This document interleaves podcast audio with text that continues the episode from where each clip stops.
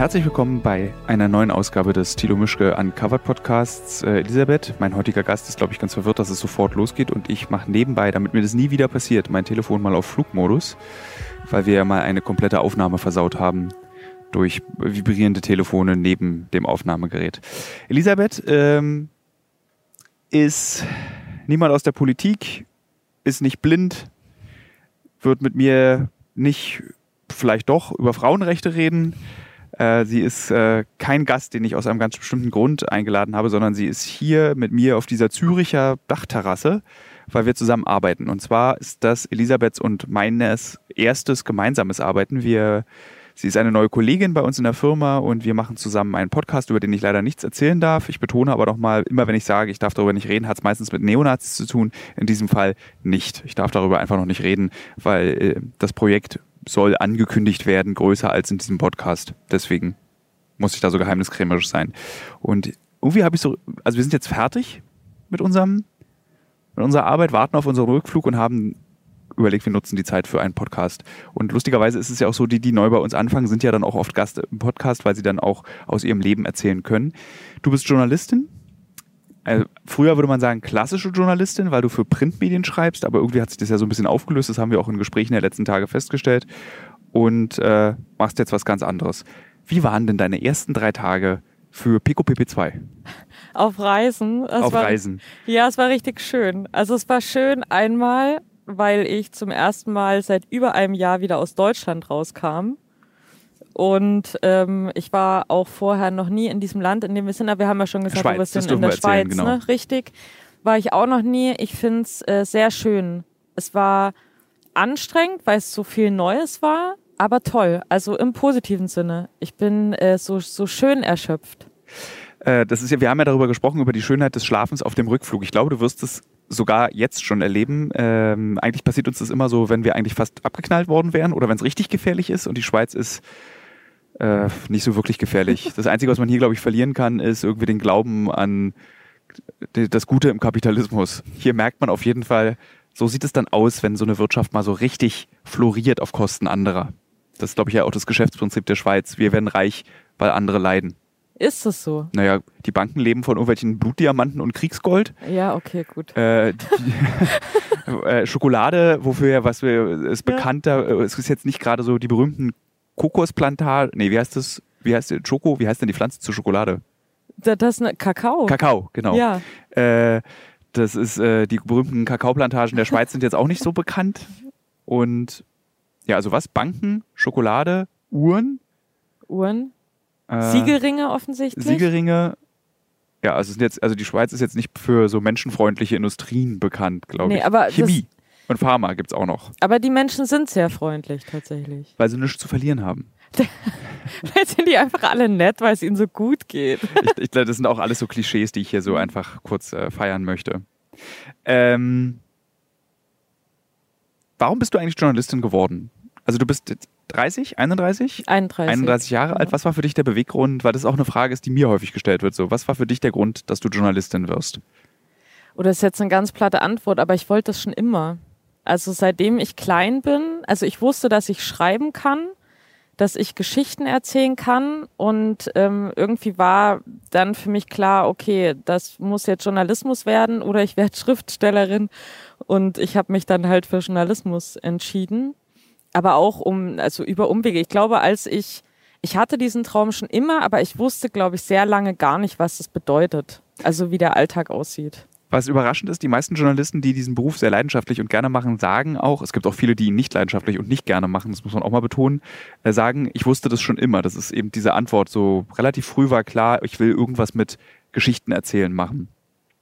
Ähm, wie war denn deine Vorstellung und wie wurde sie dann in der Wirklichkeit geprägt?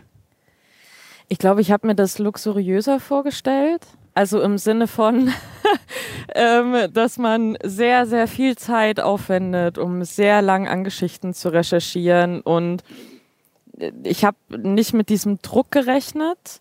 Und ich bin da aber ganz schnell auf den Boden der Tatsachen geholt worden, weil ich ja ein Volontariat bei der Tageszeitung gemacht habe. Und das war alles, aber nicht luxuriös. Also es war toll, die Arbeit war toll, aber es ist, äh, es ist viel Fließbandarbeit. Also in bestimmten Branchen bei der Tageszeitung ist es so, das behaupte ich jetzt einfach mal. Und auch im Online-Journalismus, da habe ich ja als allererstes angefangen. Da kommt man sich schon manchmal so ein bisschen vor, ja, weiß ich nicht, als würde man halt am Band stehen und das runterrattern und ist wirklich fertig.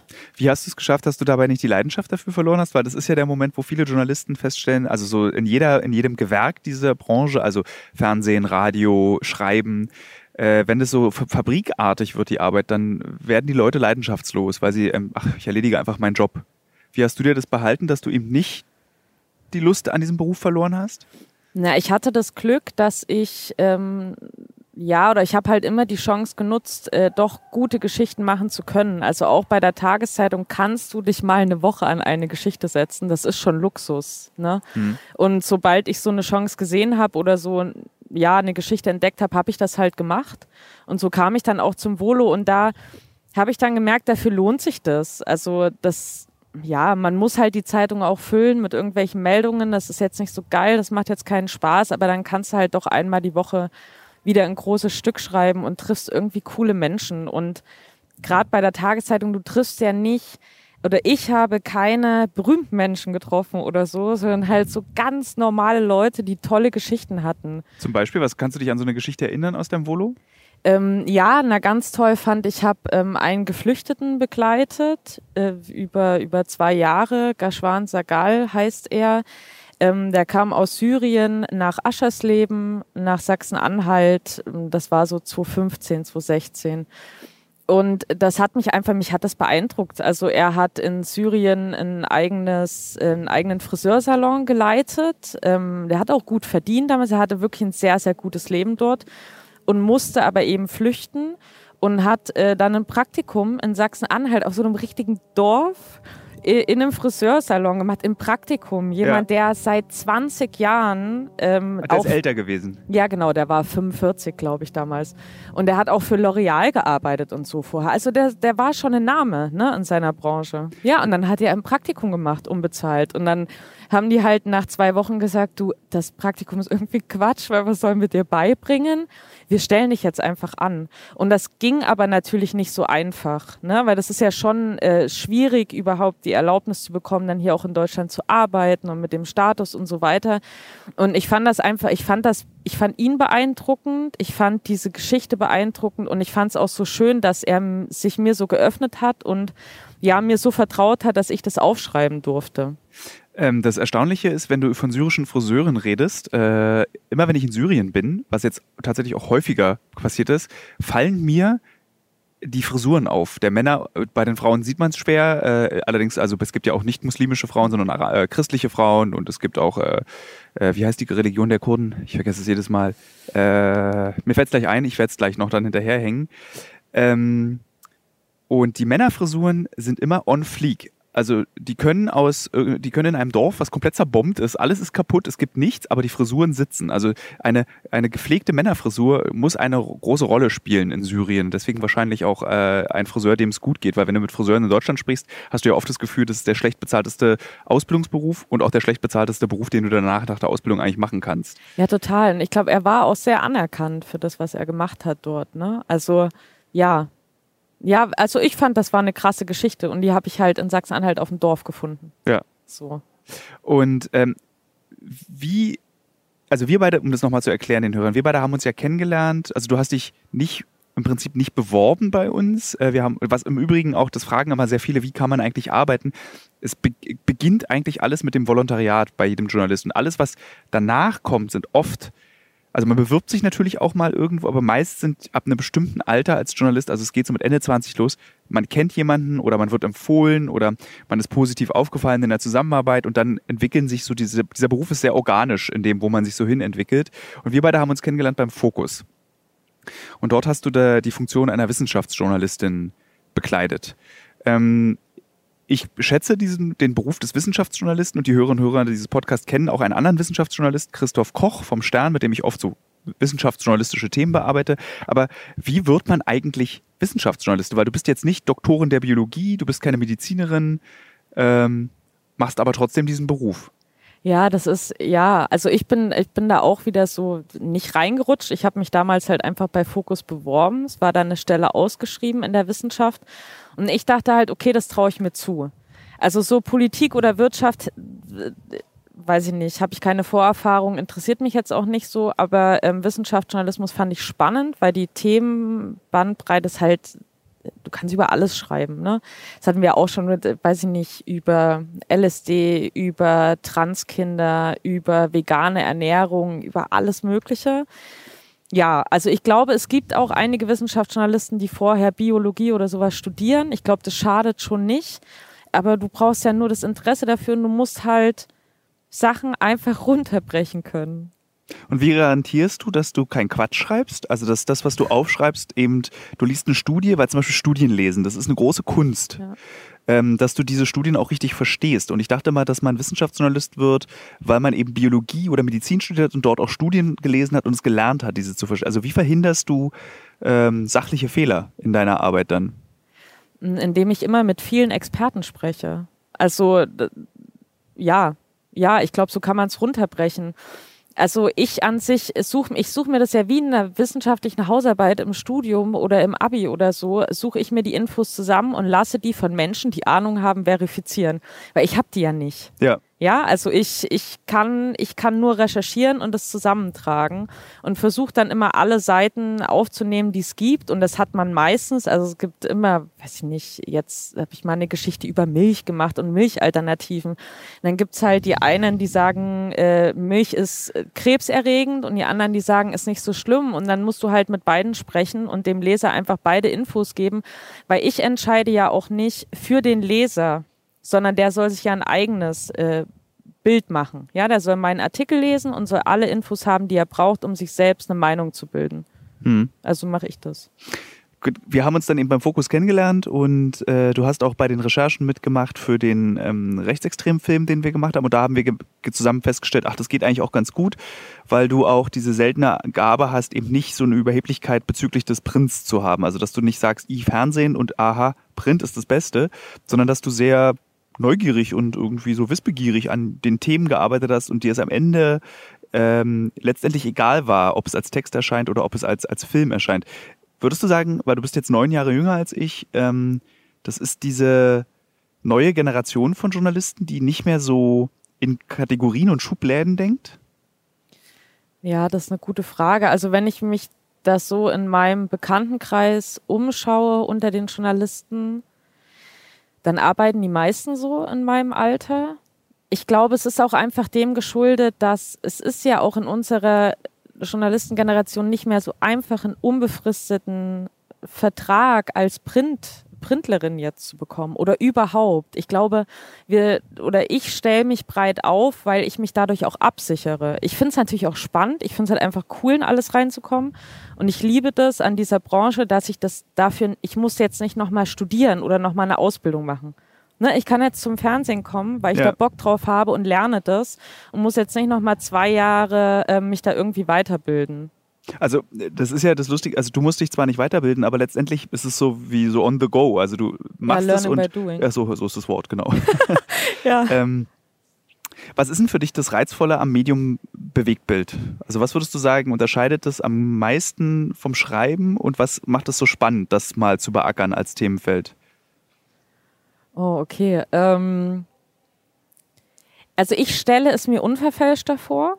Das ist so lustig, weil eigentlich ich mit dem, als ich mit dem Fernsehen angefangen habe, war das für mich das verfälschteste Medium überhaupt, weil eben die Arbeitsbedingungen so manipulativ immer waren, hatte ich das Gefühl. Also die ersten Erfahrungen, die ich mit dem Fernsehen hatte, haben mich schockiert, so wie mit Interviewpartnern umgegangen wird, so wie bestimmte Sachen ähm, inszeniert werden, damit es passt ins Bild. Okay, dann muss ich das präzisieren. Ich habe bei euch das Gefühl, dass es unverfälscht ist. Also weil ich habe das, ich hab, war ja ähm, auf den Recherchen zu dem Nazi-Film ja auch mit bei Drehs und ich habe einfach gesehen, dass es eben, dass die Leute nicht gebrieft werden, dass es nicht gestellt ist, dass es irgendwie echter ist und dass man aber auch, also ich finde, man muss mehr auf Zack sein als bei Print, mhm. weil bei Print kann ich am Ende, ich kann immer noch mal anrufen, kann noch mal was nachfragen, kann, weiß ich nicht, also ja, ich, ich glaube, es gibt auch Kollegen, die denken sich dann einfach noch was aus, wenn da was gefehlt hat, hat oder so. Ja. Ne? Und ähm, das kannst du ja beim Fernsehen nicht machen. Also wenn du es nicht gefilmt hast, ist nicht da, ist nicht passiert. Wenn derjenige das nicht in die Kamera gesagt, ne, so. Und das finde ich jetzt spannend. Es ist beim Print ja auch so, dass, also ich merke das gerade bei der Ukraine-Geschichte. Also ich habe jetzt für den Fokus die, eine Reportage geschrieben über die Ukraine und wir schneiden parallel den Film. Und meine Kollegen, die den Film schneiden, haben so große Schwierigkeiten, diese Inhalte miteinander zu verknüpfen, die wir eingesammelt haben, weil ähm, dann fehlt das Bild dazu. Und während ich eine Reportage schreibe, kann ich zum Beispiel einfach dann so, ja, und dann fahre ich mit dem Auto nach Nikolajew und die Landschaft sieht so aus und die Landschaft sieht so aus und es fühlt sich so an kannst du nicht machen. Du musst es halt vorher eingefangen haben. Und das ist aber, finde ich, auch das Schöne am Schreiben wiederum, dass du verdichten kannst. Nicht wie Klaas Relotius, lügen, sondern äh, mit einer Verdichtung meine ich eben, dass du Strecken abkürzt. Dass du sagst, okay, ich war irgendwie am Freitag war ich an der Frontlinie und dann war ich noch zwei Tage irgendwie, sind wir mit dem Auto gefahren und ich habe eine Pause gemacht. Im Film musst du es irgendwie erzählen, wie komme ich von A nach B. In der Reportage sind die zwei Tage einfach eine Fahrt nach Nikolajew. Dann erwähne ich einfach nicht, dass ich zwei Tage dafür gebraucht habe, wenn es nicht wichtig ist für die Geschichte. Und beim, du hast halt beim, und das hat mich dann auch überrascht, du hast eben beim, beim Dokumentarfilm eine größere Sorgfaltspflicht im Prinzip. Also du musst dir schon, was du mit auf Zack meintest, du musst ja währenddessen überlegen, wie erzähle ich es später im Film und was brauche ich dafür noch. Und das ist irgendwie cool. Ja, ich finde es halt, also es ist halt ein komplett anderes Arbeiten. Super spannend. Ja, und äh, mein Kollege, unser beider gemeinsamer Chef beim Fokus Jörg Rohleder, der sagt dann, hat er immer so gemeine Sachen gesagt. Immer wenn ich eine Reportage geschrieben habe zum Thema, sagt er dann immer so, naja, es ist halt alles einfacher, das irgendwie als Film darzustellen. So beim Schreiben ist es natürlich komplizierter. Und ich dann so, mm, -mm Nee, das glaube ich ehrlich gesagt auch nicht. Also, das, ja. Insbesondere, weil Schreiben ja auch so eine einsame Tätigkeit ist. Also du bist ja üblicherweise für eine Reportage maximal mit einem Fotografen unterwegs. Irgendwie so alleine, dass du beim Film, dass wir zu vier, zu fünf sind und diese ganze Teamdynamik, das muss ja auch alles stimmen. Wenn einer schlechte Laune hat von den Kameraleuten, der Protagonist merkt es. Die Laune des Protagonisten ändert sich. Also das musst du alles mitdenken dabei. Und das finde ich irgendwie so cool. Ja. Also so Schreiben ist als Spiel Solo-Halmer. nee, wie heißt das? Ja doch, Solo-Halmer. Und äh, Genau, und Film ist wie Mensch ärger dich nicht. Ja, ich, äh, ich bin gespannt. Also so viel konnte ich ja noch nicht reingucken mhm. bei euch jetzt, ne? Aber ich. Es geht, kommt ja, geht ja jetzt los. Und wir haben ja dieses Jahr und nächstes Jahr äh, auch einiges vor. Ich darf das ja irgendwie mittlerweile nichts mehr, ich darf mir mittlerweile nichts mehr erzählen. Das ist so doof. Früher war das irgendwie ProSieben immer total Schnuppe, was ich im Podcast erzähle. Hört sowieso keiner den Podcast und es hört ja auch niemand bei ProSieben den Podcast, erzähle ich auch jedes zweite Mal. Aber Jetzt kriege ich immer so wirklich die Maßgaben, bitte erzähl davon nichts im Podcast, bitte poste darüber nichts bei Instagram und es ist dann so schade, dass es jetzt so eine Aufmerksamkeit auch durch diesen Nazi-Film eben bekommen hat, was wir machen. Was natürlich auch total cool ist. Ja. Gibt es eigentlich so Geschichten, die du so unbedingt in deinem Leben mal machen willst? Also ein Beispiel, bei mir war es Darien Gap, das wollte ich wirklich unbedingt mal machen. Oder so eben Expeditionsabenteuer, Reisejournalismus, das ist ja das, was mich so reizt. Bei dir eben der Wissenschaftsjournalismus. Gibt es so da was, das möchte ich mal machen. Das ist so mein Ziel. Hm, nee. okay. das, nee das, also ich, ähm, weil so, so haben auch die Geschichten bei mir nie funktioniert. Also ich habe die, ich weiß nicht, die, die flogen mir dann immer irgendwann zu oder in irgendeinem Gespräch hast du, hat man was mitbekommen, dann hat man angefangen rein zu recherchieren oder ich bin auf irgendeine Meldung gestoßen und dann dachte ich, irr, da könnte man was draus machen. Also ich hatte glaube ich, nie eine Geschichte im Kopf so richtig und habe gesagt, so, und die will ich jetzt irgendwie in den nächsten drei Jahren mal umsetzen, mal gucken, wie das klappt. Ähm, was mich auch erstaunt ist, äh, wie unterschiedlich wir beide arbeiten. Das finde ich auch so verrückt. Du bist so, das, eigentlich bist du arbeitsseitig das komplette Gegenteil von dem, wie ich arbeite. Du bist so ultra strukturiert. Jetzt für unsere hier gemeinsame Reise habe ich von dir so im Vorfeld so, so Abläufe bekommen, vorbereitete Interviewfragen, äh, wann wir wo sein müssen. Und das hat mir sehr gut gefallen. Also ich habe gestern Abend mit meinem äh, Geschäftspartner Kaspar telefoniert und habe dann so ins Telefon geflüstert, damit du das nicht hörst, äh, zu ihm gesagt, dass ich total begeistert davon bin, wie gut du vorbereitet bist und dass mir das sehr gut gefällt gefällt, weil das mir so eine Last abnimmt, mich aber auch ein bisschen beschämt, weil es ja auch eigentlich meine Aufgabe als Journalist, genau das auch zu machen. Ähm, aber warst du schon immer so? Nee. äh, ähm, ich war das komplette Gegenteil. Also es war, ich glaube, so bis ich 22 war, war ich einfach ganz wirr. Ich glaube, das trifft's gut. Okay. Also im im Arbeiten, im Studium, im Privaten. Ich war einfach völlig wirr und chaotisch und alles ging ständig drüber und drunter und ich glaube, das fing dann so mit dem ersten äh, Job ja bei der MZ an. Dass das ich ist einfach, die Mitteldeutsche Zeitung? Genau, die warum, Mitteldeutsche warum, warum Zeitung. darf die eigentlich so Nazi-Namen tragen? MZ, Mitteldeutsch. weil das Mitteldeutschland. Ja, aber Mitteldeutschland gibt es seit 1945 nicht mehr. Doch die Region heißt immer noch Mitteldeutschland. Ich glaube, die heißt nur bei euch Mitteldeutschland. Nee. Echt? Ja. Das habe ich gelernt in der Recherche zu dem äh, rechtsextremen Film, dass dann die ganzen Nazis immer so von Mitteldeutschland und ähm, so Pommern, weil so als, als es noch dieses, also als dieses Ostpreußen noch existierte, dann macht natürlich Mitteldeutschland Sinn, aber jetzt ist, ist aber es ist eigentlich immer noch Mitteldeutschland, oder? Ich glaube, das ist halt einfach geografisch gemeint. Es liegt halt wirklich in der Mitte Deutschlands. Du warst früher wahrscheinlich eine Rechtsextreme und hast dich so bei uns reinge, reinge äh, snitcht, damit du da, Ja, das, das ist übrigens die Geschichte, die ich schon immer machen wollte. Mich bei PGBW 2 reinschleichen und dann, durchfunken an dann einfach das aufdecken, wie ihr eigentlich arbeitet. Ja. Ja. Das ist also lustig immer, diese Angst, dass wir, wir haben diese Angst, dass es irgendwie so irgendjemand gibt, der sich bei uns einschleicht.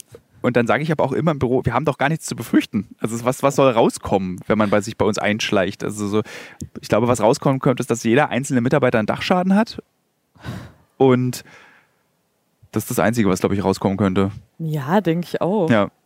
Obwohl natürlich, ähm, ja, ich, ich sag das jetzt einfach so, obwohl äh, die Nazis natürlich auch eine Art haben, Geschichten zu erzählen und Beiträge zu schneiden. Also wahrscheinlich könnten die, wenn sie sich einschleusen, was so schneiden, dass ihr schlechter steht. So wie das, was sie ja den ganzen Journalisten, also alle, die ich getroffen habe von den Rechtsextremen, werfen ja eben Spiegel TV zum Beispiel vor, dass sie Beiträge immer so schneiden, dass sie auf jeden Fall schlecht dastehen. Das ist ja, glaube ich, so ein bisschen, das ist ja auch so auf diesen Corona-Demos, auf denen ich war, war das ja auch so, ja, ihr sagt ja sowieso nicht die Wahrheit. Aber das ist so ein, das ist, weiß ich nicht, das, ich kann das nicht mehr hören, weil das ist einfach so abgelutscht, weil äh, die, also die sagen das, egal ob das stimmt oder nicht, sie sagen das einfach, weil was willst du in dem Moment entgegnen? Ja. Ich bin nicht bei Spiegel TV, keine Ahnung, ob die das machen oder nicht. Ja. Das heißt, sie können das so in den Raum schmeißen und wissen genau, da kann, also du kannst jetzt nicht anfangen, mit denen darüber zu diskutieren. Weißt du, wie ich meine? Das, Ich, ich das, äh, ich hab, war ja auf mehreren Corona-Demos und habe mit Erschrecken feststellen müssen, dass die aggressive Argumentationsweise nicht aller, aber einiger, mit denen, mit denen ich gesprochen habe oder die, die mit mir gesprochen haben, ähm, dieses grundsätzliche Misstrauen den Medien gegenüber basiert eben auf Klaas Relotius. Also wir haben diesem, dieser, dieser Lügenbaronartigen Geschichte, die er gelebt hat, echt viel zu, im negativen Sinne zu Ja. verdanken. Also das kostet sehr viel Arbeit, jedes Mal zu erklären, nur weil er das gemacht hat, heißt es nicht, dass alle anderen Journalisten auch so sind. Ähm, und was mich dann am allermeisten überrascht hat, war, dass eben die Bild in diesen Kreisen so akzeptiert wurde. Also dass die, dass äh, ich oft gehört habe, die Bild sind ja die einzigen, die die Wahrheit schreiben. Dass die aber dann zum Beispiel so Hendrik Streeck als Held der Pandemie erklären, der ständig irgendwas Falsches sagt und die Bild es dann weiter verteidigt. Dass die Bild zum Beispiel vorige Woche einen Artikel ähm, verteilt hat, in dem es darum ging, dass dieser eine Physikprofessor rausgekriegt hat, dass der Virus aus einer Fabrik kommt. ja, aber äh, diese, äh, diese Veröffentlichung war ja so unwissenschaftlich. Eben, aber die Bild hat es als wissenschaftlich verkauft, mit dem Wissen, es ist unwissenschaftlich. Ja, und man muss ja noch den Hintergrund dazu haben, ähm, die Uni, an der er lehrt oder, oder forscht, hat ja noch eine Pressemitteilung dazu rausgegeben, in der sie nochmal betont hat, dass das keine wissenschaftliche Studie im klassischen Sinn ist. Also selbst die Uni hat sich schon davon distanziert. Und sowas dann zu ignorieren, Es ist halt krass. Und dann, aber auf den Demos ist es so, die Bild sagt die Wahrheit. ja, aber ich glaube, das liegt daran, dass die Bild ja einfach mit dem Strom schwimmt. Also die wollen ja ihrem Klientel gerecht werden. Und das, und also nicht nur, also sie geben ja nicht nur den Ton an, sie fangen das ja auch auf und sagen, okay, das funktioniert für uns. Verstehst du? Die ecken bei denen ja nicht an. Nee, das ist, äh, jetzt fliegt hier gerade ein Hubschrauber drüber. Ähm, gucken wir dem Hubschrauber kurz hinterher und. äh, Ich finde, Hubschrauber sind im Übrigen eine der krassesten ingenieurtechnischen Leistungen, die der Mensch je verbreitet. Also ich finde Hubschrauber noch faszinierender als Flugzeuge. Also wenn ich, Warum? von all den Dingen, mit denen man in den Himmel fliegen kann, also äh, mit äh, hier, also mit Bewegungsenergie, also nicht Paragliding und Fallschirm, das meine ich nicht, ist die Reihenfolge Hubschrauber, Flugzeug, Rakete. Weil das, ich meine, guck dir, ich meine, der Hubschrauber, ich meine, der Hubschrauber ist so die Hummel unter den. Ich wollte gerade sagen, er sieht halt wirklich aus, als könnte er auf gar keinen Fall fliegen. Eben. Also ja. Kasten an, an so, äh, so, äh, wie heißt das? Äh, nicht Flügel, das heißt ja anders bei Hubschraubern. Propeller. Prope ja, aber diese einzelnen ja. Dinger. Hm. Egal. Ich finde es ja immer sehr praktisch, wenn mein Leben korreliert mit den Werbepartnern und Partnerinnen, die ich habe. Zurzeit mache ich eine große Recherche zum Thema Marathon. Demzufolge muss ich natürlich auch wissen, wie man einen Marathon läuft und trainiere tatsächlich dafür. Nicht, weil ich Ü40 bin, sondern wirklich, weil ich als Journalist ein bisschen etwas über dieses Marathon-Business herausbekommen möchte.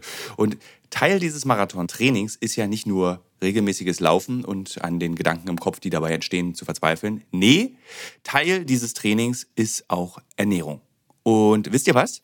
Was richtig praktisch ist, ich glaube, ich könnte keinen Marathon laufen, wenn es nicht Podcasts gäbe. Und ein Podcast, den ich während des Laufens höre, um dieses alle zwei Tage zehn Kilometer Laufen für die Grundausdauer zu ertragen, ist der Powerbrains Podcast. Powerbrains, das Sporternährungsquiz, powered by Powerbar ist ein Podcast, in dem es um Ernährung geht, aber nicht langweilig, sondern da werden Fragen geklärt, wie ob Magnesium zum Beispiel gegen Muskelkrämpfe hilft. Zum Beispiel die Frage, wie wichtig sind Kohlenhydrate in der Sporternährung und ist es eigentlich für jede Sportart gleich? Also zum Beispiel wisst ihr ja als regelmäßige Hörer dieses Podcasts, ich bin ja auch passionierter Schwimmer und passionierte Schwimmer essen ja nach dem Schwimmen immer einen Döner. Ich kann euch schon mal sagen, da muss man jetzt keine Folge für hören, ist nicht so sinnvoll. Aber vorm Schwimmen ein Teller Nudeln ist sinnvoll. Warum? Das beantwortet eben der Power Brains Podcast. Können da zum Beispiel auch, eine Frage, die mich auch schon beschäftigt hat, können zu viele Proteine der Niere schaden?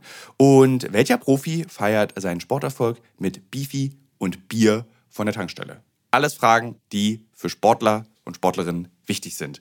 Das Gute an diesem Podcast ist, der ist nicht langweilig. Der ist eben äh, wissenschaftlich, aber auch gleichzeitig ein spannender Mix aus Quizshow zum Mitraten. Dazu gibt es Interviews, Anekdoten und sehr aufschlussreiche Wissensvermittlungen mit Host Danny Herzog. Bis zum 14.03. gab es folgende Gäste. Der Ironman-Gewinner und Triathlet Sebastian Kienle, Legende Joey Kelly, TikTok-Fitnessstar Joe Wünsche und andere Gäste aus der Staffel sind René Adler, Otto Bulletproof, Jonas Deichmann, Imke Salander, Maren Schiller, die ich im Übrigen auch für die Recherche treffe, und viele mehr. Jeden zweiten Donnerstag erscheint eine Folge und ihr könnt es auch als Videopodcast gucken auf dem Powerbar YouTube-Kanal. Ja, ich würde sagen, wenn ich es beim Laufen höre, könnt ihr es auch beim Laufen hören oder wenn ihr die Innenseite eines Backofen reinigt oder wenn ihr Staubsaugt oder wenn ihr ähm, lange Pendelstrecken mit der U-Bahn habt, Straßenbahn oder im Auto. Egal. Es ist ein guter Weg, um die Zeit zu vertreiben. Es ist ein guter Weg, etwas über den eigenen Körper zu lernen. Ähm, zurück zur Bild. Das ist mir nämlich aufgefallen, wenn zum Beispiel jetzt äh, Julian Reichelt oder einzelne Redakteure bei Twitter konfrontiert werden mit ihrer seltsamen rechtskonservativen Haltung, die sie gerade leben, dann reagieren die oft, aber wir waren doch auch diejenigen, die gesagt hatte, Refugees welcome. Wir haben doch die Aufkleber in die Bild gelegt. Und dann ist mir aufgefallen, das ist total perfide, weil klar wart ihr das, aber da hattet ihr auch das Gefühl, es ist die Konsensmeinung in Deutschland, genau so zu handeln. Und genau das meine ich, denn vorher haben sie noch gegen Geflüchtete gewettert. Und nachher auch wieder. Ja, natürlich. Also, und das, sie sind einfach, das ist ein Fähnchen im Wind. Also, was sich verkauft, wird da geschrieben. Und wird, ich, jetzt ein ganz krasses Beispiel, das wird niemals passieren, ja, aber wenn es ähm, übermorgen super hip wäre, ganz krass links zu sein und, äh, weißt du, dann wären die ganz krass links. Ja. Punkt. Es, ich kann das auch nicht. Würdest nee. du für die Bild arbeiten? Ich hatte dort mal ein Bewerbungsgespräch. Bei Bild Zeitung oder bei einem anderen Medium innerhalb nee, der Bild, Bild Zeitung. Äh, wie du jetzt guckst. Nee, ich, hab, ich, ganz, ganz skeptisch und. Äh, nee, okay. ist alles okay, weil ich habe ja halt auch äh, das große Geheimnis, was ich nie erzähle, diese drei Jahre bei der Bild am Sonntag. Also ja. ich meine, ich habe auch mal für Springer gearbeitet. Ja, ich hatte das Bewerbungsgespräch dort halt als Wissenschaftsjournalistin ähm, für das Ressort Wissen und Leben, glaube ich, hieß es dort auch ähm, ich habe mich dann für was anderes entschieden am Ende. Also ich muss schon sagen, ich hätte es, glaube spannend gefunden, weil ich glaube nicht, dass man alle Ressorts ähm, in einen Topf werfen kann bei Bild. Und ich weiß, dass es ähm, auch Journalisten und Journalistinnen bei der Bild gibt, die ähm, sehr gute Arbeit machen und wirklich krass vernetzt sind und so. Und ich dachte mir halt, okay, vielleicht kann ich dann noch mal richtig was lernen. Aber ich konnte es nicht moralisch mit mir vereinbaren. Und dann hatte ich eben noch ein anderes Angebot und dann dachte ich, nee, mach ich das. Aber äh, ne, ich will jetzt. Nee, also auf gar keinen Fall darf man äh, alle Redakteure in Sippenhaft nehmen. Es gibt ja auch so ein Max Gold-Zitat, ein Schriftsteller, den ich sehr schätze, der sehr witzige Texte schreibt. Der hat diesen berühmten Satz gesagt, ähm, wer für die Bild arbeitet, äh, ist irgendwie zu verachten grundsätzlich. Also alle, die für die Bild arbeiten, sind verachtenswerte Lebewesen und irgendwie haben ihr Existenzrecht verwirkt. So also extrem übertrieben. Ähm, und das stimmt natürlich auch nicht. Allerdings bezieht sich das noch auf diese 80er Jahre Bild und ich finde, die jetzige Bild ist wieder wie diese 80er Jahre Bild, dieses krasses Linken hassen, dieses ähm, Feindbilder schaffen, dieses, also alles das, was unsere Gesellschaft gerade überhaupt nicht braucht, nämlich noch mehr Gräben, über die wir rüberspringen müssen, damit wir uns endlich wieder vertragen. So. Und das ist so, Deswegen finde ich, also weil viele Kollegen, die auch für die Bild am Sonntag gearbeitet haben, haben mittlerweile gekündigt und die haben auch feste Verträge, die über Jahre angereichert wurden mit tollen Gehältern und unbefristet gekündigt, weil sie gesagt haben, ich möchte das nicht mehr tragen. Aber also eine Überlegung, die ich halt damals auch hatte, als ich darüber nachgedacht habe, ob ich dort anfange oder nicht, war so, weißt du, wenn halt, wie sage ich das jetzt nett, aber musst du nicht, wenn ähm, wenn nur Menschen zur Bild gehen, die so drauf sind, also die diese krassen Schlagzeilen und hetzen und tralala, ähm, dann wird es ja nur noch schlimmer. Wenn jetzt aber ich dorthin gehe, die halt eine ganz andere Einstellung hat, äh, politisch zum Was ja, glaube ich, auch so der Grund war, warum wir beide beim Fokus anfangen ja, sollten. Ja, das, das war für mich halt auch sowas, wo ich dachte, okay, eigentlich so konservatives Medium, das passt eigentlich gar nicht zu mir. Das hat die Leute immer so ein bisschen verwirrt, wenn ich das erzählt habe. Und ich fand aber, ich war dort genau richtig, weil ich nichts ist schlimmer, als wenn Redakt, also wenn in Redaktionen sich alle einig sind und alle die gleiche politische Meinung haben, weißt du, nicht so mal ein bisschen nach links ja. oder auch, auch rechts, muss ich auch ehrlich sagen. Es gehört dazu. Ja. Es, unsere Gesellschaft hat auch einen rechten Teil und der muss gehört werden und der muss eben in Redaktionen debattiert werden. Das ist vollkommen richtig. Ne, finde ich auch. Und deswegen dachte ich so, ja, vielleicht ist es auch nicht verkehrt, wenn ich da hingehe, aber ich glaube halt, es wäre krass anstrengend geworden für mich also alle, die dort, äh, insbesondere du hättest ja jetzt dann als Wissenschaftsjournalistin, hättest du eben diese Agenda bezüglich der Corona-Pandemie unterstützen müssen. Ich wäre da voll reingerauscht. Ne? Ja. Ja. Äh, um vielleicht mal so einen visuellen Kontext zu geben, wie Elisabeth aussieht. Und man muss sie sich dann in dieser Bildredaktion äh, vorstellen, wo laut Stand kürzlichst irgendwie, das erzähle ich nicht, äh, aber also Elisabeth ist ähm, von oben bis unten tätowiert, äh, hört in ihrer Freizeit Foo Fighter, ja. Und äh, hat auch auf der einen Autofahrt, die wir hier gemacht haben, äh, mir ein Foo Fighters Album vorgespielt. Und ich bin nun gar kein Freund dieser Musik und nenne sie auch liebevoll wie ein alter Mann Radau-Musik. Es ist wirklich, als wärst du 100 Jahre ja. alt. Aber und dann haben wir, dann sind wir, haben wir uns ja verfahren in Zürich und dann lief dieser Lärm im Radio und dann habe ich nie verstanden, was das Navigationssystem gesagt hat. Du auch schon total auf 180, weil wir ständig im Kreis gefahren ja, aber sind. mich hat die, ich muss dazu sagen, es war eins der ruhigsten Foo Fighters Alben überhaupt. Und ich so Schweißflecken schon auf dem Rücken, weil ich es nicht mehr ausgehalten habe. Und Thilo ist nicht mehr gefahren, sondern ich bin gefahren und ich war, ich, ich war auf das Navi, sag ich, aber ich meckere auch gerne im Auto. Und ich war aber gar nicht von der Musik gestresst, aber. Ich ja. bin ja, ich bin grundsätzlich ein sehr ruhiger Autofahrer, deswegen hat mich das, also, also dann heißt es, als ich dann, ich meinte dann ja irgendwann so, ich, ich mache jetzt mal leiser, damit wir das, den Weg zurück zum Hotel finden können. Den haben wir dann natürlich auch gleich gefunden und das lag nur daran, dass wir die Foo Fighters ausgemacht haben. Ja. Ja. Ja. Hm. Ja, glaube ich auch. Weil wir einfach auch durch diesen Lärm hindurch nicht verstehen konnten, was Siri uns sagen wollte, wo wir abbiegen müssen. ähm, Genau, also du hast dann ja diese Bild nicht genommen aus den gleichen Gründen lustiger. Ich habe auch dieses Angebot, was ich für Bild am Sonntag bekommen habe, habe ich tatsächlich auch ähm, ich einmal abgelehnt und dann wurde ich aber von dem tollen Chefredakteur, den es damals gab, der wirklich ein toller Typ ist, äh, wurde ich zu einem Heftprojekt eingeladen. Also ich sollte ein, ein Frauenmagazin mitentwickeln mit einer Redaktion und ich sollte da die Sexseiten gestalten, weil ich damals, das ist halt jetzt auch schon elf Jahre her. Und ich war damals ja noch wirklich so der Sexautor. Ich habe so Sexsachen geschrieben für Neon und dann dachte der so, holen wir uns den mal für die Bild am Sonntag, äh, für dieses He Frauenheft. Und das hat so viel Spaß gemacht, dass ich danach gesagt habe, ach, ich habe doch Lust. Weil das war so wirklich ein cooles Heft, was nie erschienen ist. Und ähm, hatte dann auch, also es war auch es war auch seltsam, das war wieder diese Rolle, ich war dann in so einer seltsamen Rolle innerhalb der Redaktion. Also keiner von den Redakteuren wusste so richtig, was sie mit mir anfangen sollten, weil ich keine Nachrichten schreibe. Und der Chefredakteur fand es aber toll, dass er jemanden hat, der eben eine große Geschichte schreibt, die aber nie im Heft war, weil da ist ja gar kein Platz für diese Art Geschichten. Also ich hatte Und das ist gar nicht so wenig, weil ich habe dann auch gedacht, also weil ich auch aus dem Volontariat gelernt habe, so jedes Mal müssen drei Geschichten pro Heft drin stehen. Äh, du musst auf jeden Fall den Vorderteil des Magazins vollschreiben und auch noch eine Kolumne fertig machen. Bei so einer großen Redaktion geht es aber gar nicht. Da nee, man kommt oft äh, sehr lange nicht zum Zug. Genau. Also ja, das ist tatsächlich so. Und das musste ich, das habe ich da gelernt, dass es eben nicht schlimm ist, wenn du vier bis fünf Geschichten pro Jahr im Heft hast. Mittlerweile geht es auch nicht mehr, weil sich das keine Redaktion mehr leisten kann, Redakteure zu haben, die nur so wenig Geschichten schreiben. Aber ähm, das habe ich da halt gelernt und auch damit umzugehen, dass es eben nicht ist, du bist schlecht, sondern es passt eben gerade nicht. Ja.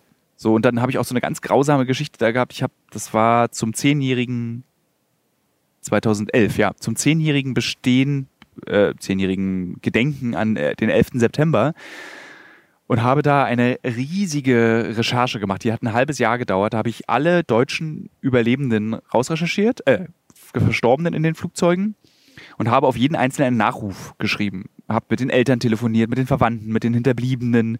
Ja, und das war geplant als 22-seitiges Buch, so nennt man das in einer, also für den Hörer und für die Hörerin innerhalb dieser Zeitung, also ein Heft, ein eigenes Heft, was genau das gleiche Format hat, das gleiche Papier, aber eben 22, äh, elf, es waren glaube ich elf Nachrufe, äh, erstaunlicherweise sogar, elf Nachrufe auf die elf Opfer aus Deutschland. Und es hat so viel gemeinerweise Freude mir bereitet, mit allen nochmal zu reden. Nach zehn Jahren konnten die Leute auch offen darüber sprechen. Und die Idee war, dass links eine große Illustration, ein Porträt ist und rechts der Nachruf so dreiviertel Jahre Recherche, dann diese Nachrufe geschrieben, wirklich aufwendig, äh, ganz irgendwie mit viel Mühe. Dann Layout gebaut. Dann kommt die Textchefin, die gesagt hat, findet sie alles ganz toll, aber ich glaube das nicht.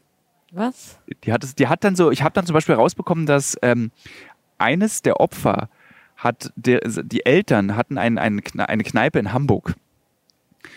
Und ähm, äh, ich habe da mit den Eltern gesprochen und die Eltern erzählten mir, dass Mohamed Atta in dieser Kneipe gejobbt hat.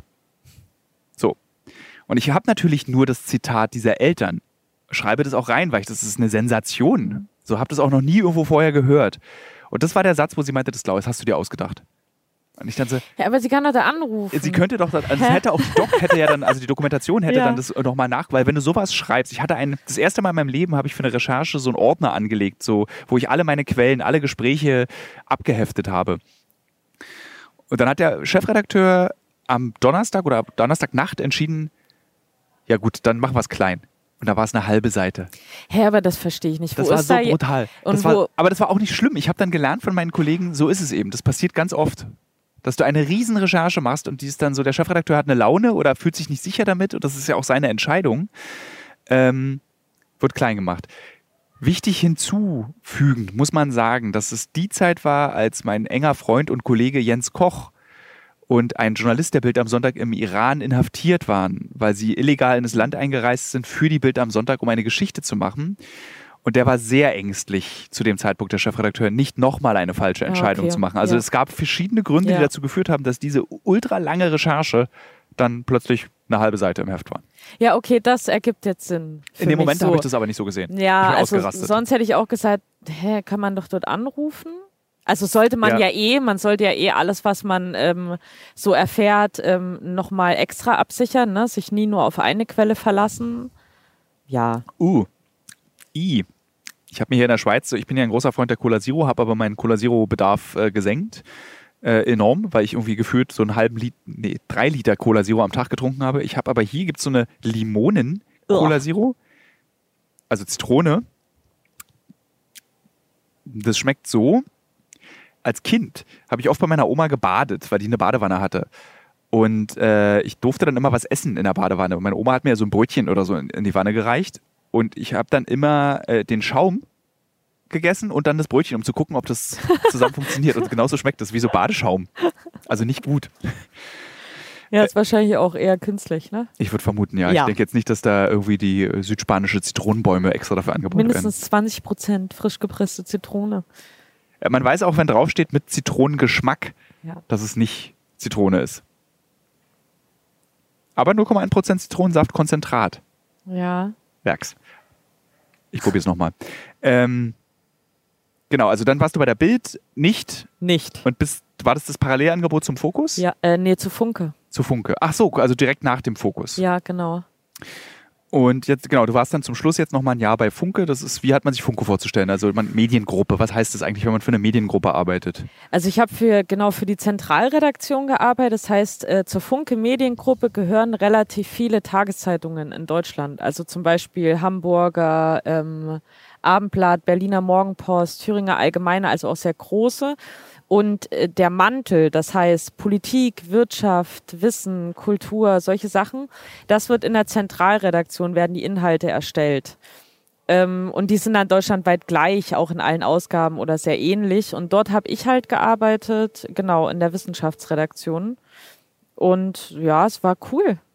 Es war schön, es war halt wieder Tageszeitung.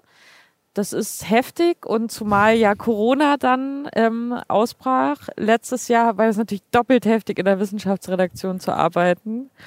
Also ich konnte Corona nicht mehr hören irgendwann. Hast du da was gemerkt von dieser sogenannten Agenda, die uns Journalisten vorgeworfen wird? Also so, dass wir von Frau Merkel bezahlt werden, um zu sagen, Masken sind gut. Also hast du, gerade gab es bei dir in der Redaktion Diskussion, wie man etwas aufschreibt? Nee, also ich habe das eher gegenteilig empfunden. Ähm, also viele Themen entstehen ja in der Redaktion auch, indem sich die Redakteure einfach Fragen stellen. Ne? Also so, wie, weil die kommen dann früh in die Redaktion, sagt mal, Leute, wie ist das jetzt eigentlich mit den Masken? Welche ist da jetzt am sichersten, welche nicht? Und können wir dem eigentlich, also es war eher so, können wir dem glauben, was die Regierung uns sagt? Sollten wir das nicht nochmal überprüfen? So. Und das, ähm, also ganz, ich, es ist gar nicht, dass uns das vorgeschrieben wird, sondern im Gegenteil, dass wir eigentlich alles immer kritisch hinterfragen und uns ja dieselben Fragen umtreiben wie die Leser und man es dann halt runterschreibt. Ja. Ja. Kannst du dir das erklären trotzdem? Ja, weil das so ein, das ist ja schon ein super altes Narrativ. Das ist, ich, also ich weiß jetzt nicht, ich möchte jetzt nicht, dass man mich darauf festnagelt, aber ich meine, Hochkonjunktur hatte das natürlich Warte, hier ist gerade ein kleines Krisselproblem. Jetzt sagen wir noch mal was. Hochkonjunktur? Ja. ja, äh, Hochkonjunktur hatte das halt vor circa 75, 76 Jahren, ja. Also, äh, ja, ich, ich glaube, es ist so ein Demokratieverdruss, ähm, den viele Menschen gerade erleben. Und dazu gehört dieses Narrativ der Lügenpresse weil wir sind, wir sorgen, also wir stabilisieren ja die Demokratie auch ein Stück weit. Ne? Und es gibt natürlich Leute, ähm, die einfach diese Staatsform, die wir haben, scheiße finden und sich eine andere wünschen. Und keine Ahnung warum, aber es funktioniert ja auch. Deren erster Hebel ist halt oft äh, bei den Medien anzusetzen und zu sagen, okay, dann müssen wir jetzt dafür sorgen, dass denen nicht mehr geglaubt wird. Und es funktioniert. Ich weiß nicht warum. Das ist erschreckend. Also vielleicht ist es auch so undurchsichtig, was wir machen. Vielleicht das machen wir das ich. auch nicht transparent genug. Das ist das, äh, was ich glaube, ähm, dass wir zu Geheimnis, also das haben wir beide als Berufsanfänger, haben wir es ja auch erlebt, wie geheimnisvoll diese Branche war, wie man nicht wusste, wie das eigentlich alles läuft. Also du hast ja, verstehst ja überhaupt nicht, wie entsteht eine Nachricht? Warum machen Leute das? Was bewegt Leute? Also wenn du dann so, wenn du, ich meine, ich glaube, bis heute ist es so, wenn du sagst, ich will Journalist werden, denkt man an so einen Mann im Übrigen, lustigerweise. Ja äh, an einen Mann mit einem Hut, wo ein Presseschild oben dran ist. Der irgendwie mit einem Notizblock. Und so eine Parker. So ein Parker, ein bisschen ungepflegt, sehr viel rauchend und ähm, eben irgendwie so irgendwo steht und Fragen stellt und unangenehm ist. Also ich glaube, ja. dass, dass dieses, dieses unangenehm Sein, das ist irgendwie so fliegenartig. Mhm. So, und das Gefühl hatte ich ja auch was mich nie daran gehindert hat, auch Journalist zu werden. Und ich habe ja dann auch sofort gelernt, so ist es nicht. Das ist Quatsch.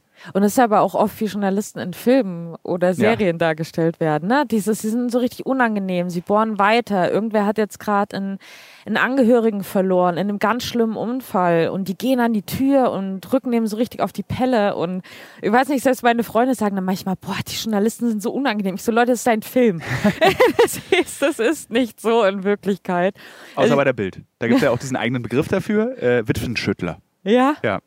Das also, wusste ich nicht. Das ist diese, ich glaube, der wird nicht mehr benutzt, aber das ist eben dieses, was du machst. Du hast einen Verkehrsunfall, irgendwie vier Jugendliche in Brandenburg sind tot. Sofort wird der Journalist losgeschickt und muss die Witwen, also die Ehefrauen ja. in dem Fall, äh, schütteln bis sie dann eben ein Fotoalbum rausrücken. Es gibt immer diese, es gab auch oh. bei der ah. BAMS, gab es diese Regel. Also wenn wir sowas haben, ich habe das nie gemacht, wir brauchen Fotos vom Fotoalbum. Oh Gott. War immer, war immer der Satz, der dazu gesagt wurde, ist, so, ist das eklig. Ja. Ja, und ich glaube, dass das spielt alles so ein bisschen mit rein. Also vielleicht müssten wir ähm, tatsächlich transparenter arbeiten. Ich glaube aber zum Beispiel, dass die sozialen Medien, also so Instagram, kann da schon bei helfen. Also das habe ich ja auch schon zu dir gesagt. Ich finde es ja zum Beispiel gut, wie du das machst, immer mal was von den Recherchen zeigen. Was mache ich eigentlich? Weil das ist so mystisch irgendwie Journalist sein. Und eigentlich ist es das ja nicht. Ne? Es, ist, es ist wirklich nicht. Es ist halt, was man sagen kann, ist für also auch wieder übergreifend über alle äh, Genres, in denen man als Journalist arbeiten kann. Es ist halt eine ultra mühsame Arbeit. Mhm. Und auch eine Karriere im Journalismus ist enorm mühsam. Also man muss wirklich sehr viel Ausdauer haben, sehr viel Geduld. Man muss sich beleidigen lassen können. Das halte ich für die wichtigste Eigenschaft eines Journalisten dass man das durchhält, wenn du beleidigt wirst, weil es eben auch eine sehr emotionale Branche ist, die, weil in der jeder denkt, er sei besser als der andere. Äh, was eine unangenehme Eigenschaft, die ich auch habe. Also ich habe zum Beispiel wurde oft gesagt in diesem Podcast, klinge ich manchmal arrogant, wenn ich unsere Firma so lobe. Dabei meine ich das gar nicht arrogant, sondern ich bin einfach stolz, dass wir in dem Weg, den wir eingeschlagen haben und wie wir arbeiten, das so dürfen dass uns keiner reinspricht. Und das klingt natürlich arrogant und ich werte damit andere Firmen ab, was ich damit aber überhaupt nicht meine sondern ich meine einfach nur so, wie wir es machen, dass wir es dürfen, dass ich eben diesen Kloppi-Traum, den ich als 15-Jähriger hatte, so ich will die Welt sehen und alles erleben dürfen, leben darf. Und das ist dann eigentlich eher Dankbarkeit und nicht Arroganz. Ja. So, ja. Mhm.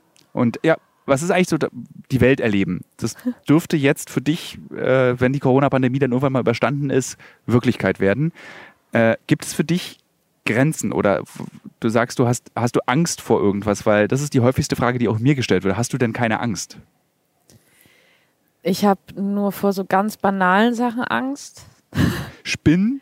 Sp naja, Spinnen ist Ekel. Können eigentlich einfach unfassbar ekelhaft. Wale, Blauwale im Speziellen. Warum das ich, denn? Ich habe auch Angst vor Blauwalen, aber jetzt erklär mir mal, warum du Angst vor Blauwalen hast. Ich habe seitdem ich denken kann, Albträume davon, wie ich im Meer schwimme und unter mir schwimmt so ein Wal. Und das ist so ein ganz furchtbares Gefühl. Mhm. Und ich kann das gar nicht richtig beschreiben. Also ich bin einfach, ich bin hilflos, ich bin dem ausgewählt, ich werde auf jeden Fall sterben und niemand kann mir gerade helfen. Ja, ich habe null Kontrolle. Und wenn ich in Blauwal sehe im Fernsehen, ich habe jetzt in echt zum Glück noch nie eingesehen, kommt sofort dieses Gefühl mir hoch. Das heißt Thalassophobie im Übrigen. Das ist es. Das ja? gibt es wirklich. Und zwar besonders, wie du es beschrieben hast, ähm, die Thalassophobie kennzeichnet sich damit, dass man sich von oben meistens im Wasser sieht und unter einem oh ist so äh, was Riesenhaftes. Oh. Ja. So, und das ist natürlich sehr furchteinflößend. Und ich musste, ich habe vor kurzem Wale gesehen und ich bin fasziniert und verängstigt von diesen Tieren es ist halt ein Hochhaus, was an dir vorbeischwimmt. Das ist schon heftig, ne? Und was auch noch Geräusche macht und ein Auge hat, was so groß ist wie irgendwie so ein Babymensch. Ja. Und das guckt dich auch an, das Auge. Also da ist, das ist nicht irgendwie so, eine, so, so, ein, so eine Sardelle, sondern die, die so einfach ein bisschen dürflich auch wirkt äh, und auch köstlich schmeckt und deswegen wahrscheinlich, weil sie so dürflich wirkt, kann man sie auch essen. Gemein, ich weiß, aber naja. Äh, aber so ein Wal ist halt so ein wirkliches Lebewesen, was mit anderen Walen kommuniziert, einen Lebenszyklus hat, den man verstehen kann. Es wirkt halt sehr menschlich, deswegen macht einem das so Angst, dass die dann auch so. Und es ist ja auch faszinierend, also es sind ja auch krasse Tiere, ne? Ja, Aber ja. ich will einfach wirklich. Total nachvollziehbar. Begegnen. Und Weltraum. Ich habe Angst vor dem Weltraum. Ich kann dir jetzt sagen, als die Wahrscheinlichkeiten, dass du mit Walen schwimmen musst, in den Weltraum musst, äh, eher gering ist bei den Jobs, die wir machen. Also hast du gar nicht sowas, also fürchtest du dich nicht davor, dass wenn ich dann irgendwie plötzlich sage, äh, es ist was passiert in Syrien, wir müssen loskommen, nimm deine Weste? Mm Das ist krass, weil das hatte ich auf jeden Fall, als ich angefangen habe. Echt? Ich hab, ja, ich habe auch Drehs am Anfang der, von Uncovered abgesagt, weil ich zu viel mich gefürchtet habe vor so bestimmten Ländern. Kongo war so ein Beispiel, Afghanistan war so ein Beispiel. Und wir haben es ja dann auch irgendwann gemacht. Aber ich musste erst lernen, dass ich davor keine Angst haben brauche. Nee, ich habe dann natürlich Respekt vor und so, aber ich weiß nicht, weil ich ja immer jemand bin, ich lese dann ja ganz viel darüber und bereite mich ganz krass vor, um mir selbst das Gefühl zu geben, ich habe alles unter Kontrolle. Stimmt natürlich nie. Aber dadurch geht's nicht. Ich, äh, hätte ich jetzt, glaube ich, nicht. Aber auch, weil ich mir ehrlich gesagt nicht vorstellen könnte, dass ihr mich irgendwo hinschickt, wo ihr fest davon überzeugt seid, ich überlebe das nicht. Also warum solltet ihr das tun? Das wäre auch unangenehm einfach.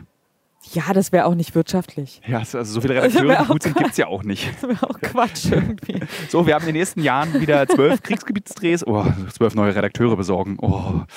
Ja. Nee, das wäre das Einzige. Allwale und Spinnen. Das ist okay. Das müsste man eigentlich mal in so Bewerbungsgesprächen abfragen. Wovor fürchtest du dich? Ja, aber würdet ihr jemand, wann würdet ihr jemanden nicht annehmen? Bei welcher Angst? Bei keiner. Ja, siehst du. Also wenn jemand Angst hat, irgendwie im Team zu arbeiten, dann wird es schwer. äh, aber das, also es gibt, würde jetzt keine, es gibt, gäbe keine Angst. Äh, wenn jemand sagen würde, er hat Angst vor Ausländern, dann wird es auch so einfach politisch ein bisschen schwieriger. Das ist im Übrigen ein interessanter Fakt noch. Wir kommen, glaube ich, auch langsam zum Ende, aber das ist ein interessanter Fakt, dieses, was du vorhin angesprochen hast, dieses politisch Diverse innerhalb einer Redaktion. So, das ist natürlich wirklich schwierig beim öffentlich-rechtlichen Rundfunk, dass man das Gefühl hat, die wählen ja sowieso alle SPD links oder die Grünen. Also man braucht wirklich viel öffentlicher noch Moderatoren, die die andere Seite vertreten, also die rechtskonservativ sind oder konservativ sind weil ich damit einfach nur für, nicht damit man ihnen eine Plattform gibt, sondern damit man das, damit man weiß, jede politische Facette erhält, hat Platz. Und was ich da aber immer wichtig finde, ist, also den öffentlich-rechtlichen wird ja dann vorgeworfen, sie würden sich die Leute gezielt so aussuchen. Und das glaube ich nicht. Ich glaube, andere bewerben sich nicht. Also warum sollte denn jetzt ein rechtskonservativer Journalist sich bei der ARD bewerben? Also ich kann das jetzt nicht verifizieren. Ja. Ne, ich habe da jetzt keine Studien zu, aber ähm, ich glaube, dass es da auch an Bewerbern fehlt. Vielleicht würden, würde das öffentlich-rechtliche durchaus solchen Menschen ähm, Jobs vor der Kamera und so weiter anbieten. Aber Dieter Nur darf ja auch in öffentlich-rechtlichen seine Witze machen. Ja, und vielleicht haben die einfach nur keinen Bock, dahin zu gehen. Es gibt, glaube ich, also man hat ja immer das Gefühl, dass diese Extremmeinungen, also wie zum Beispiel rechtsextrem oder rechtskonservativ, ist ja für mich schon eine extremere Haltung ja. zur Gesellschaft, dass das so viele Leute gibt, die das vertreten, aber das ist ja einfach nicht wahr. Die sind einfach laut. Die sind sehr laut und nur wenn sie laut sind, heißt es, also es würde ja, also würde die Gesellschaftshaltung so sein, würde es auch mehr rechtskonservative Journalisten geben, die sich bewerben und dann in ihrem Wirkungsfeld arbeiten können. Und dann wahrscheinlich in einer umgekehrten Welt würde dann, würden wir das Gespräch vielleicht führen äh, mit, äh, warum gibt es eigentlich so wenig linke Journalisten im Fernsehen? Weil es eben viel weniger von denen gibt, deswegen kann es auch kaum Journalisten geben. Ja, oder die gehen halt so. Ich glaube tatsächlich, dass es schon auch medienabhängig ist. Also ja, na klar, du willst natürlich auch dich immer wieder selbst befruchten. Klar gehe ich, wenn ich, wenn ich so ein richtiger, so ein, so ein Fascho wäre oder so ein rechter, also wirklich so ein rechter Journalist, gehe ich, klar gehe ich zur jungen Freiheit, weil es doch viel mehr Spaß macht, weil ich weiß, da kann ich meine Themen unterbringen, kann sie erzählen, wie ich sie erzählen möchte und muss mich nicht der Diskussion stellen in einer Redaktion, wo vielleicht acht Redakteure die Grünen wählen und ich der Einzige bin, der was Rechtes sagen möchte. Ja, das ist ja wie das Beispiel bei mir mit der Bild. Hm? Ist ja genau dieselbe Überlegung. Und vielleicht haben die das dann auch. Also, und das finde ich aber immer, das muss man schon mitbedenken. Deswegen finde ich auch diesen Vorwurf ähm, den öffentlich-rechtlichen gegenüber auch immer schwachsinnig. Weil die Talkshows zum Beispiel sind ja recht ausgewogen. Also ich kann mich, also es gibt ja auch, also wir haben es selber erlebt, wir haben die AfD auch eingeladen für äh, eine Befragung zu unserem Film, die haben abgesagt. Mhm. Also und da beschweren sie sich im Nachhinein, dass sie keine Auftritte bekommen. Das machen sie immer. So. Entschuldigung, das stimmt nicht immer, soll man nicht sagen, aber dass sie neigen dazu. Ähm, nicht teilzunehmen, sich der Konfrontation nicht stellen zu wollen und dann zu sagen, uns hat überhaupt niemand gefragt, wie immer, wir werden hier ausgeschlossen, kann ich nicht mehr hören. Und ich meine, man darf auch nicht vergessen, die AfD hat einfach auch nicht viele, die öffentlichkeitswirksam, ohne der eigenen Partei zu schaden, reden können. Also da, das, da bleibt eigentlich Gauland, Weidel und ich meine, selbst Beatrice von Storch ist schon ein Risiko, wenn du sie in eine Talkshow setzt. Und das weiß auch die AfD. Das ist, würde mich überraschen, wenn die AfD, ah, die Storch, die können wir jetzt, glaube ich, nicht zu Anne Will schicken, weil die haut wieder ein Ding raus und dann müssen wir das da wieder rechtfertigen und irgendwelche Entschuldigungsmails schreiben, haben wir keine Lust. Dann schicken wir Alice. Oder Gauland. Krieg, krieg, kommt Gauland heute aus dem Bett? Kriegen wir das hin? Ah, ich weiß nicht. So stelle ich mir diese Gespräche vor. Wer, wer geht zu Anne Will? ähm, ja. Ja. Vielen Dank für dieses Gespräch. Ich danke dir. Herzlich willkommen bei PicoPP 2. Herzlich willkommen bei Uncovered und allem anderen, was wir zusammen machen. Ich freue mich sehr, mit dir zusammenzuarbeiten. Dankeschön. Und jetzt weiß auch, guck mal, wir, eigentlich waren wir ja transparent. Jetzt wissen die äh, ja, und, Hörerinnen und, und Hörer, dass volltätowierte Personen sich beim Fokus einschleichen. Um und bei der Bild dann doch nicht arbeiten. ja. Dann, wir reisen jetzt im Übrigen ja noch zusammen zurück. Das wirkt dann immer so, als wenn du gehst jetzt nach Hause, ich gehe nach Hause, aber in ja. diesem Fall fliegen wir jetzt beide noch mit dem Flugzeug zurück, ähm, machen dann einen PCR-Test und gehen in die Quarantäne. Genau. Tschüss.